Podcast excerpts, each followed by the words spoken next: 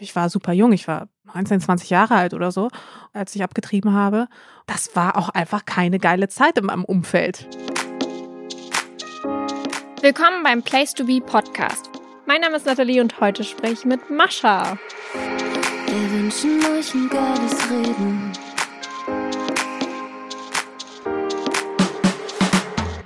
Hallo. Hallo. Wie geht es dir? Ganz gut. In Anbetracht der Wetterlage ganz gut. Ich finde es genial. Es gab so heute die Möglichkeit, in Gummistiefeln zu kommen und du hast aber Badelatschen gewählt. Ja, ganz ehrlich, Gummistiefel, okay, man kann auch übertreiben, oder? Und ich habe mir super schicke Badelatschen vor kurzem geholt und das ist ja wohl das beste Schuhwerk aller Zeiten. Kommen wir von den Badelatschen eigentlich mal zur Vorstellung. Du bist ein richtig, richtig alter Hase, ohne dass ich das böse meine, in der Szene, wenn man das mal so also sagen kann, ne? Sag das ruhig, ich bin einfach alt. Nein, aber du bist wirklich erfahren. Also bevor es noch.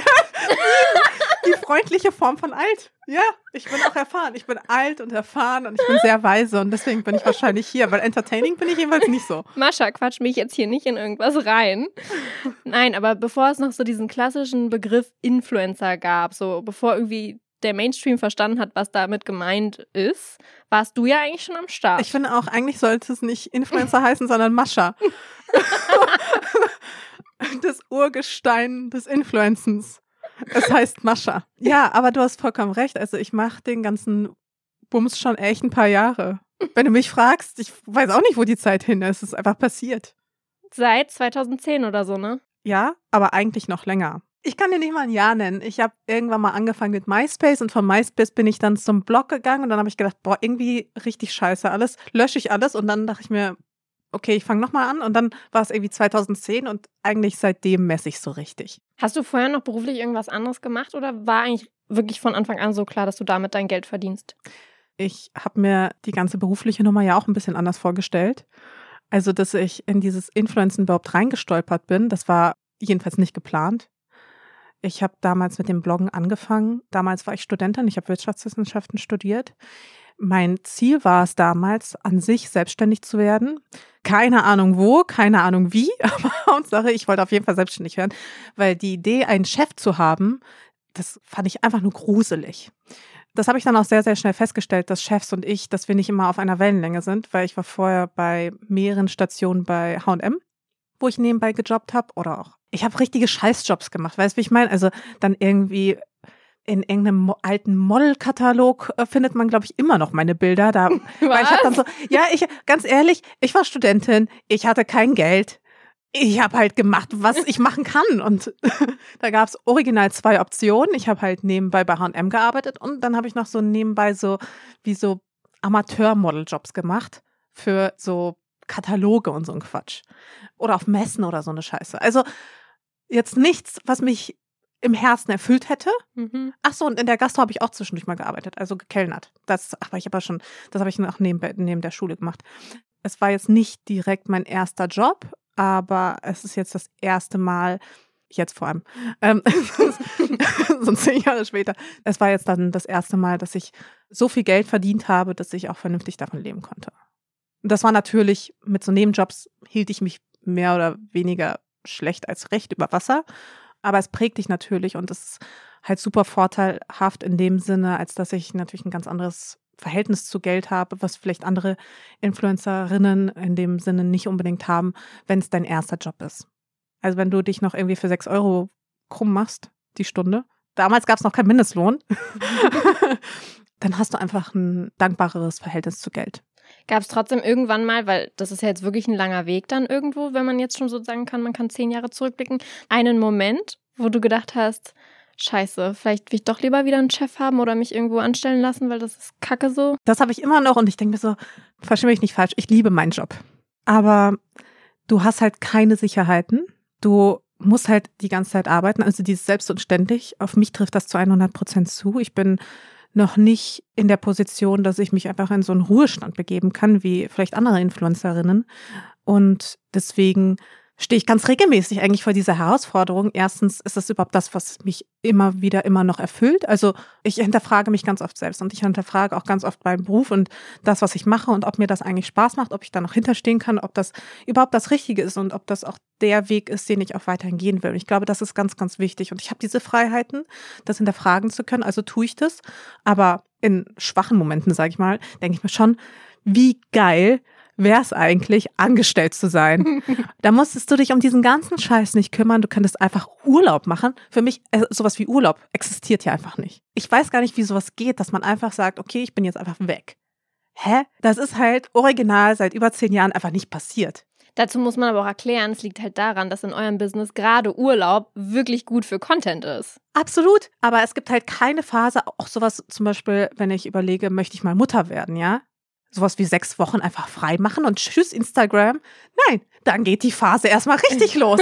Zumindest bei den meisten Influencerinnen. Wahrscheinlich würde es dann bei mir ähnlich ablaufen. Also all das, wo normale Menschen vielleicht sowas wie frei haben oder abschalten können etc., fällt halt für mich weg. Aber dafür darf ich das machen, was ich liebe und was mir Spaß macht.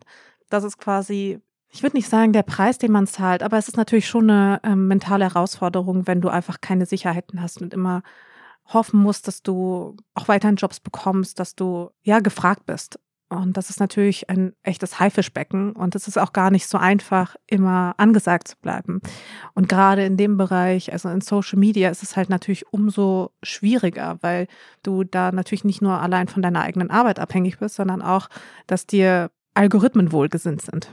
Und das macht natürlich die ganze Sache noch viel, viel, viel herausfordernder. Also wenn du ein Momentum hast, dann ist geil, aber wenn du kein Momentum hast, dann dann ist es hart, aber hat natürlich auch so seine Vorteile, einfach weil du dann nicht so schnell durchgenudelt bist. Bist dann nicht so omnipräsent. Wie ist es mit Corona? Das hat ja wahrscheinlich auch viel ausgemacht, oder? Ich meine, eigentlich gehört ja Reisen gerade so zu eurem Job dazu.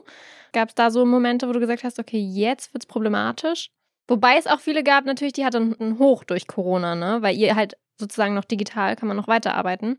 Also ich war auch relativ erstaunt, wie stabil mein Job dann ist. Also, naja, du musst dir das so vorstellen. Seit ich das mache, was ich tue, werde ich ungefähr einmal im Monat gefragt, ja, und was machst du denn, wenn Instagram nicht mehr existiert oder das nicht mehr existiert oder keine Ahnung was? Also ich werde ständig gefragt, was denn eigentlich mein Plan B ist, wenn, keine Ahnung, das Internet ausfällt.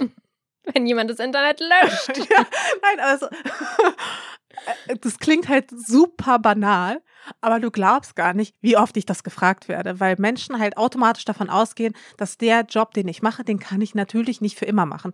Und keine Ahnung, also vor mir hat es ja niemanden gegeben, der das mal ausprobiert hätte, wie lange man das machen kann. Also ich bin würde ich sagen, die erste, die auch schon diesen Weg so lange geht. Also I don't know. Aber ganz grundsätzlich werde ich das halt ständig hinterfragt. Und ich sag mal, als dann Corona kam und so viele Menschen ihre Existenz teilweise auch verloren haben oder auch teilweise ja einfach extrem eingeschränkt waren, war mein Job extrem stabil und das hat mich selbst überrascht. Das gibt mir sehr, sehr viel, das gibt mir auch viel Hoffnung. Hätte jetzt selbst nicht gedacht, dass das so funktionieren würde.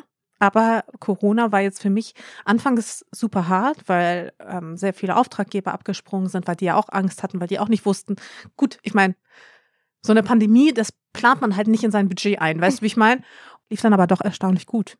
Klar, es ist ein bisschen weniger geworden, aber jetzt nicht so, dass ich mir Sorgen machen würde. Liegt aber vielleicht auch ein bisschen daran, dass du dich auch irgendwie so über die Jahre. Ich traue mich schon gar nicht mehr, das so zu ja, sagen. Ist okay. über die Jahre. Man kann wirklich sehr weit zurückgehen bei mir. Dass du dich immer wieder weiterentwickelst und auch dein Content ja irgendwie auch so ein bisschen mit der Zeit anpasst. Ich, ich finde es voll schön, dass du es Weiterentwicklung nennst und nicht was anderes, weiß ich nicht, Veränderung oder sowas.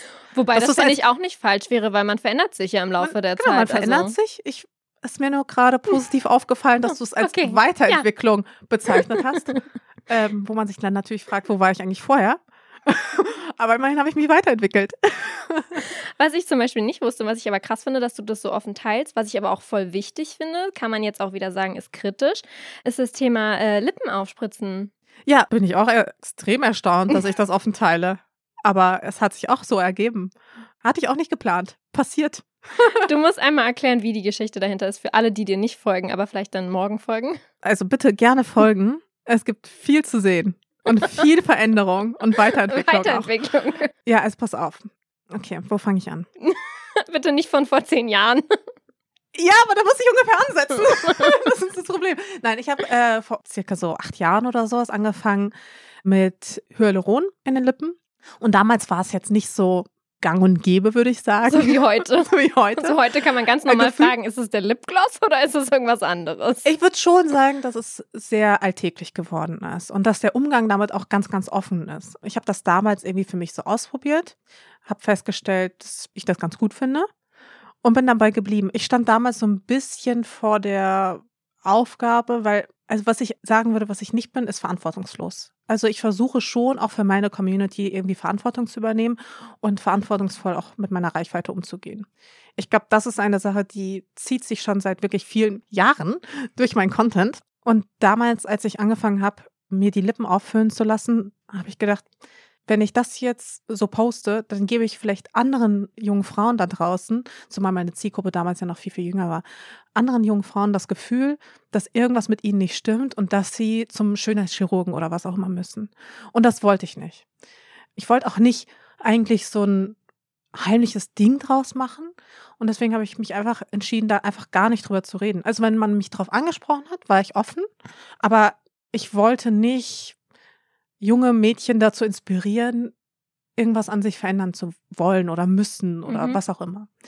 Und deswegen habe ich dann ganz viele Jahre einfach gar nicht drüber gesprochen. Und irgendwann bin ich dann selbst zu einer Ärztin gegangen und habe dann mich von ihr nochmal beraten lassen. Eigentlich wollte ich wieder auffüllen lassen oder zumindest irgendwas machen. Und sie sagte es mir nicht, also so, das geht so nicht, das kann ich so nicht machen. Ich kann dir da nicht noch irgendwie was reinballern.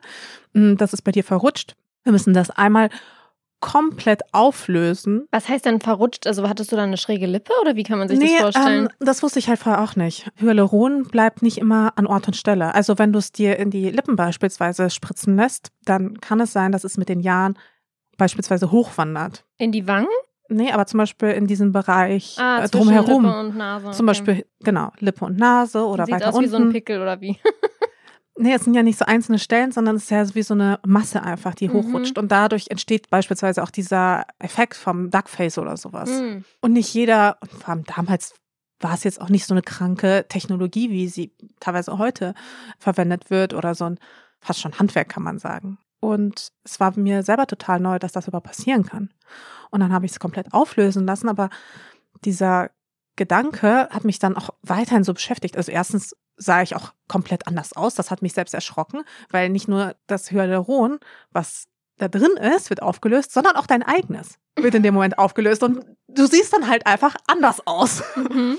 Das wäre an sich kein Problem gewesen, weil ich hätte dann auch in dem Moment vielleicht eine Woche Auszeit nehmen können oder sowas, wenn es mir, zumal es auch tausende von Filtern gibt, dein Gesicht 100% komplett verändern. Also ich sag mal, daran wäre es jetzt nicht gescheitert, aber ich hatte dann wieder diese Stimme der Verantwortung in meinem Kopf, die gesagt hat, du musst darüber reden. Das wissen Leute nicht.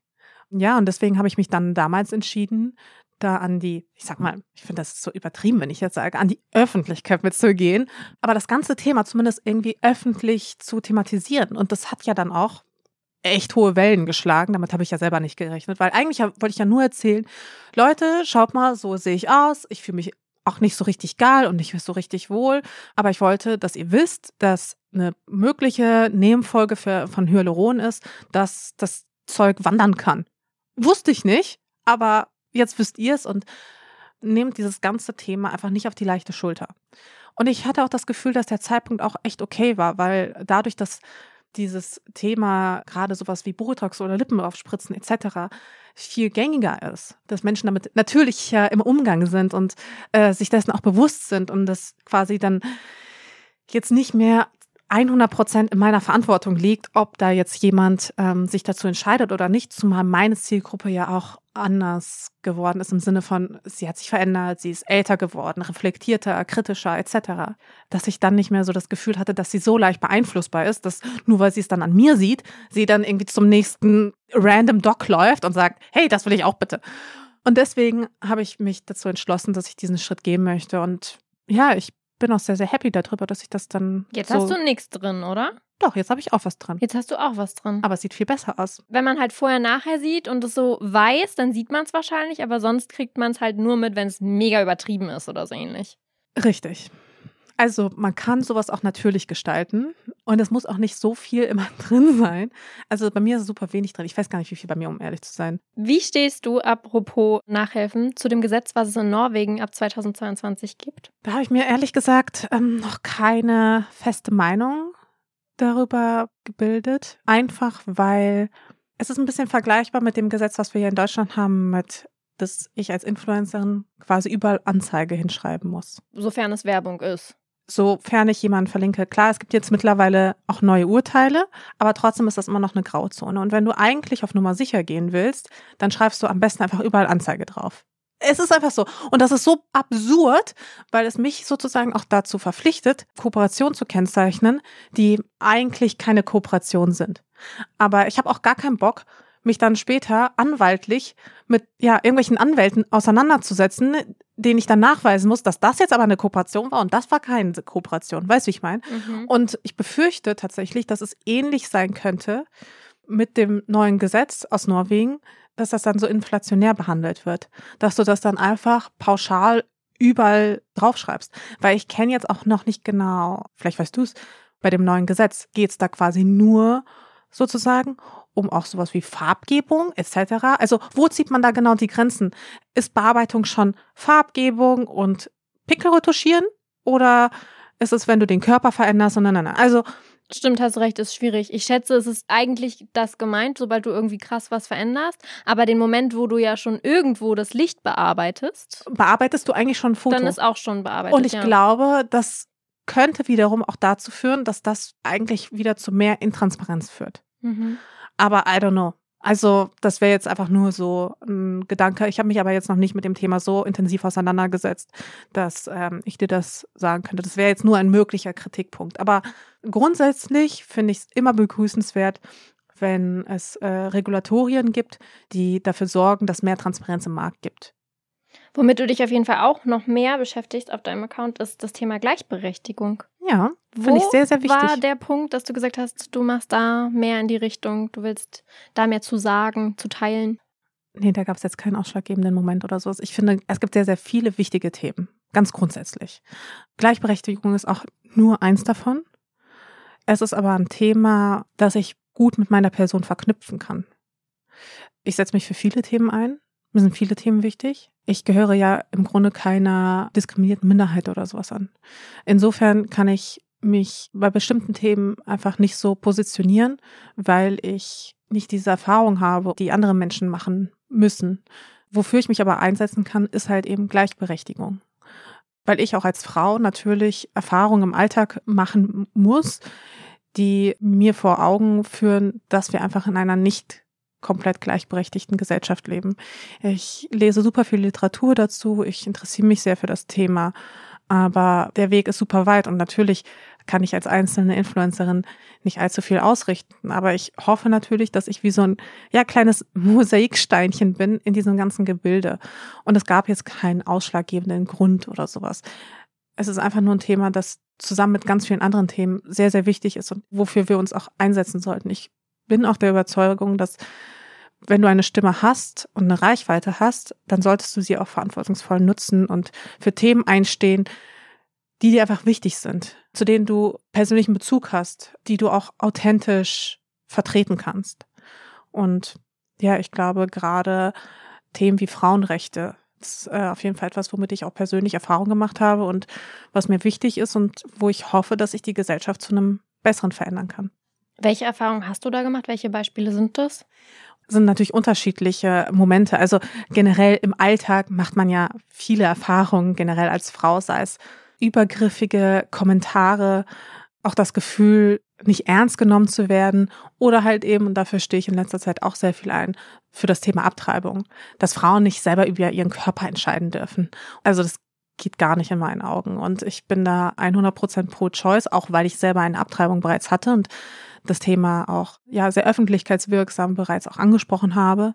Ich war ja auch auf einem Cover eines großen Magazins damit und weil ich glaube, das Thema Abtreibung wäre mir so oder so wichtig, aber natürlich habe ich eine ganz andere Stimme, wenn ich aus eigener Erfahrung spreche. Wenn du schon selber mit dem Thema angefangen hast, eine bessere Überleitung gibt's auch gar nicht. Hast du im Nachhinein das Gefühl gehabt, du hättest es doch nicht teilen sollen? Hattest du Reaktionen, wo du dich damit unwohl gefühlt hast? Weil es ja wirklich, also persönlicher geht's ja gar nicht. Ich habe zu keinem Zeitpunkt eigentlich gedacht, hätte ich das mal nicht gemacht. Ich weiß noch, in dem Moment, wo ich dieses Cover in der Hand hielt, dachte ich mir so, hat sich jetzt nicht so geil angefühlt, sage ich mal. Einfach weil ich mir natürlich gewünscht hätte, wegen was anderem auf einem Cover zu sein und nicht deswegen. Aber ich finde es super wichtig, darüber zu reden, weil es eben so wenig Frauen gibt, die darüber reden. Weil es immer noch ein Thema ist, was mit Scham, was mit Angst behaftet ist und ja, auch viel mit Abneigung verbunden ist. Also, und ich kenne das ja auch selbst. Also ich, ich weiß noch, ich war super jung, ich war 19, 20 Jahre alt oder so, als ich abgetrieben habe. Das war auch einfach keine geile Zeit in meinem Umfeld. Konntest du dich an niemanden damit wenden? nee, also ich habe mich da schon an Menschen gewandt und ich hatte auch den Rückhalt beispielsweise von meiner Familie, das ist ganz, ganz wichtig. Trotzdem merkst du halt einfach, also ich konnte ja jetzt nicht zu meinem Chef damit gehen oder hey, übrigens, ich wollte euch nur mal was sagen. nee, und auch von meinem damaligen Partner, das hat einfach nicht so richtig funktioniert. Habt ihr die Entscheidung zusammen getroffen oder hast du sie damals direkt hab, für dich allein getroffen? Ich habe sie für mich so oder so getroffen, aber es war auch in seinem Interesse. Also er war auch erleichtert über meine Entscheidung, die ich da getroffen habe. Und wie gesagt, ich bin total froh darüber. Also es gibt viele Frauen, glaube ich, leider nach wie vor, die es sicherlich auch bereuen, die ihre Entscheidung auch bereuen. Und ich zähle da auf jeden Fall nicht dazu. Äh, nichtsdestotrotz war es natürlich eine, eine sehr, sehr schwere Zeit. Und ich finde, wenn man aber einen offenen Umgang damit pflegt und darüber redet, da kann man einfach Menschen helfen, dass auch sie wissen, dass sie nicht alleine sind und auch, dass andere Menschen ja diese Erfahrung gemacht haben. Und ja, im besten Falle hoffe ich, dass ich ihnen helfen kann zu heilen. Wie war damals die, die Reaktion deiner Familie? Ich muss zugeben, ich bin halt wirklich teilweise bei vielen Sachen echt ein Goldfisch. Was? Was kommt denn jetzt? Ich habe wirklich ein sehr löchriges Gedächtnis. Und gerade bei solchen Sachen, also ich kann mir jetzt irgendwas aus dem Ärmel schütteln. Ich wollte was anderes sagen, was auch mit A anfängt. Aber ich weiß ehrlich gesagt nicht mehr. Ich weiß nur, es war kein großes Thema. Meinten so, okay, das ist deine Entscheidung, mach halt. so, ich hab's gemacht. Und that's basically it. Und ich glaube, deswegen ist es jetzt für mich auch nicht so schlimm, darüber zu reden, weil so traumatisch war das alles für mich auch nicht. Ich finde es nur schade, dass es für andere Frauen so traumatisch ist. Dass andere Frauen eben mit einem Umfeld oder mit einer Familie zu tun haben, die da so voller Vorurteile ist, mit einer Regierung, die da eben nicht zulässt, dass Frauen diese Entscheidung für sich treffen können, die sie verurteilt, mit Hilfe von Gesetzen. Und das finde ich ist das Problem. Meine Geschichte ist relativ basic und eigentlich ist es auch vollkommen egal. An sich, und dafür möchte ich auch stehen, sind die Gründe einer Frau auch vollkommen egal. Ich meine, ich hatte wahrscheinlich wenn man mal so darüber redet, einen mehr oder weniger guten Grund. Ich meine, ich glaube, viele Frauen in meiner Situation hätten eh gehandelt. Aber ich glaube, selbst wenn ich in der Situation, in der ich jetzt bin, also Anfang 30, wir dürfen das sagen, keine Sorge, es ist okay, ich bin Anfang 30, ich bin 32. Mit 32 finanziell relativ gut aufgestellt. Wenn ich jetzt keine Kinder wollen würde, wäre es auch okay, keine Kinder zu bekommen. Weil jede Frau kann für sich selbst entscheiden, ob sie als Mutter geeignet ist oder nicht. Und ich würde mal annehmen, das ist auch immer im Wohl des Kindes und im Wohl der Gesellschaft. Also besser als wenn du irgendwelche traumatisierten Kinder auf die Welt setzt, die du eigentlich nie haben wolltest. Ja, das ist zumindest die Meinung, die ich vertrete. Bevor ich jetzt auch zu den Community-Fragen komme. Oh Gott. Wo geht's dann äh, demnächst contentmäßig? In welche Richtung? Geht's, weil du selber gesagt hast, so theoretisch Familienplanung und so ein Kram kann ja durchaus sein. Also Familienplanung sicherlich möglich, ist aber jetzt nicht bei mir im Fokus. Also ich glaube, da musst du dich noch ein bisschen gedulden.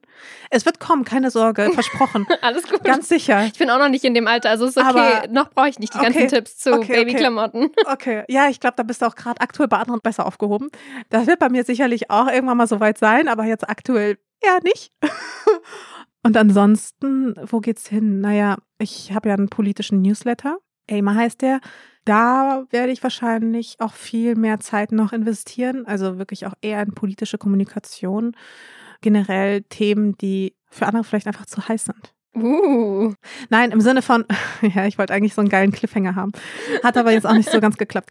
Nein, ich interessiere mich total, wie du schon äh, vorhin erwähnt hast, natürlich für Themen wie Gleichberechtigung, aber ich interessiere mich ganz grundsätzlich für wichtige oder aus meiner Perspektive wichtige gesellschaftliche und politische Themen.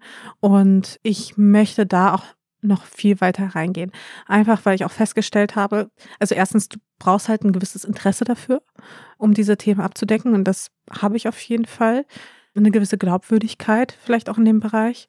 Und ich merke einfach auch immer mehr oder ich werde immer feinfühliger, wo andere Influencerinnen vielleicht dieses Feld nicht unbedingt so abdecken können. Es ist einfach die Königsdisziplin. Ja, und da will ich hin. Und je größer die Herausforderung, desto bereitwilliger bin ich, sie anzunehmen. So, hier ist jemand, der stellt die gleichen Fragen wie ich. Ja, Peanut Butter Helly. Verspürst du einen Druck bezüglich Familienplanung, seit du 30 geworden bist? Uff, das ist eine gute Frage. Ich mag die. Danke, Peanut Butter Helly, für diese wunderschöne Frage, die Gott sei Dank ein bisschen intim ist. also, Kinder.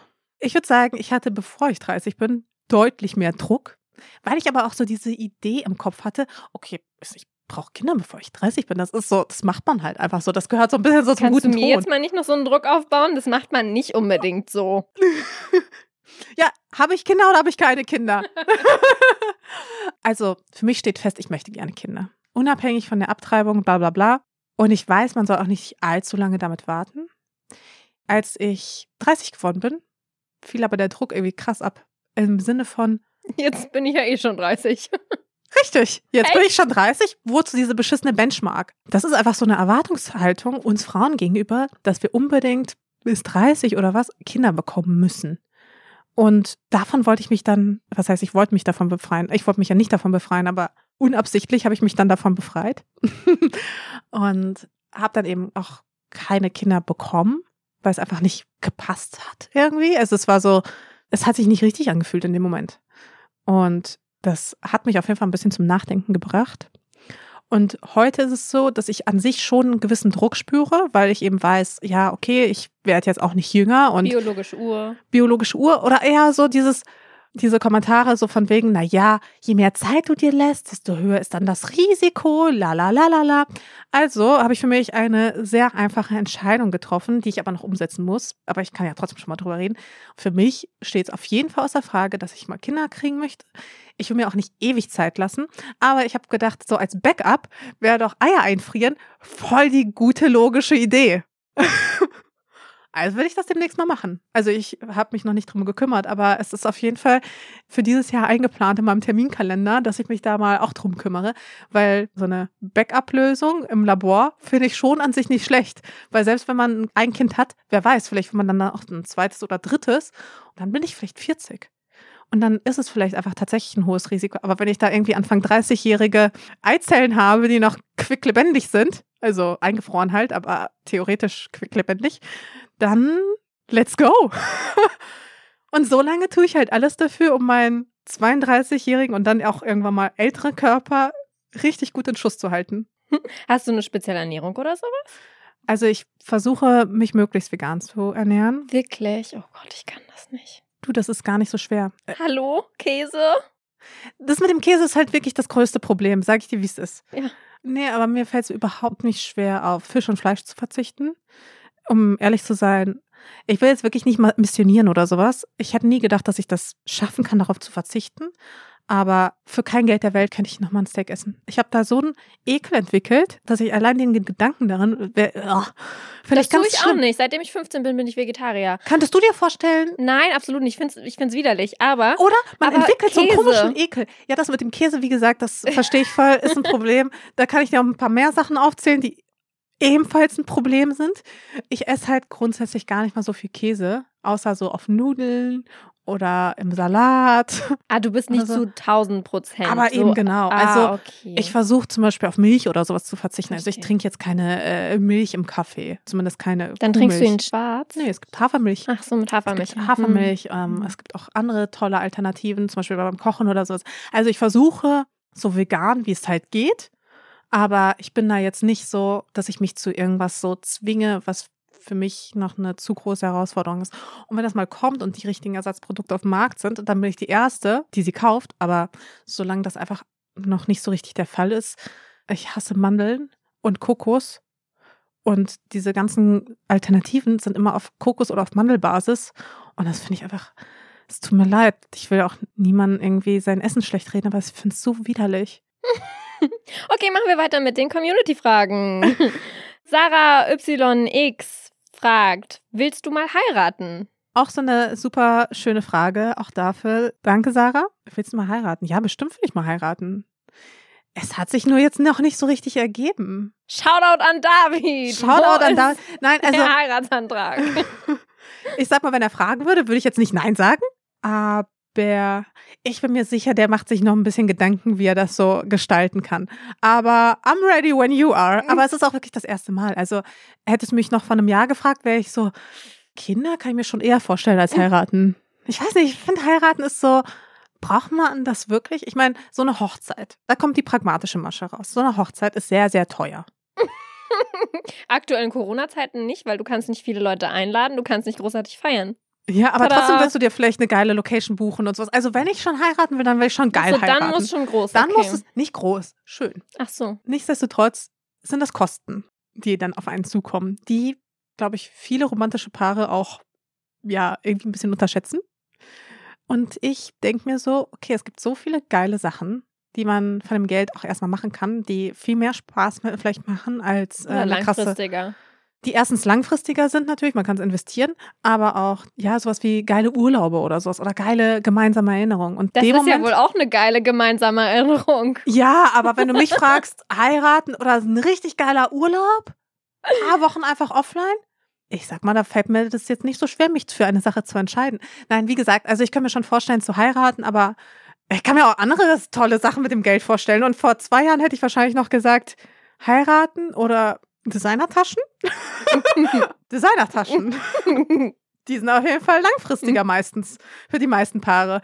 Nein, ich hoffe ja natürlich, dass es bei uns ganz, ganz lange hält, aber Ich wollte gerade sagen, weil die nächste Frage wäre von Theresa, ist David der Mann fürs Leben? absolut. Wirklich, der ist wunderbar, der Mann. Ich weiß auch nicht, wie, wie ich so ein Glück haben konnte, aber irgendwie hat sich das ganz gut Ihr gefühlt. seid jetzt auch schon vor lange zusammen, ne? ja, vier Jahre bald. Mimi fragt, hast du deiner Community mal gegenüber gelogen? Nee, ich glaube, sowas würde ich mir dann schon merken.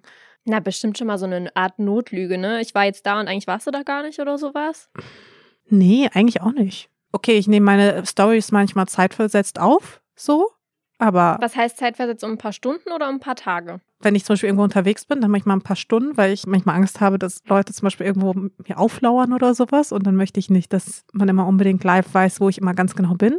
Das ist einfach so eher so ein Selbstschutz, würde ich sagen. Oder ansonsten halt bei Kooperationspartnern, wenn du irgendwie eine Woche auf die Freigabe wartest, dann postest du etwas, was du eigentlich schon vor einer Woche aufgenommen hast.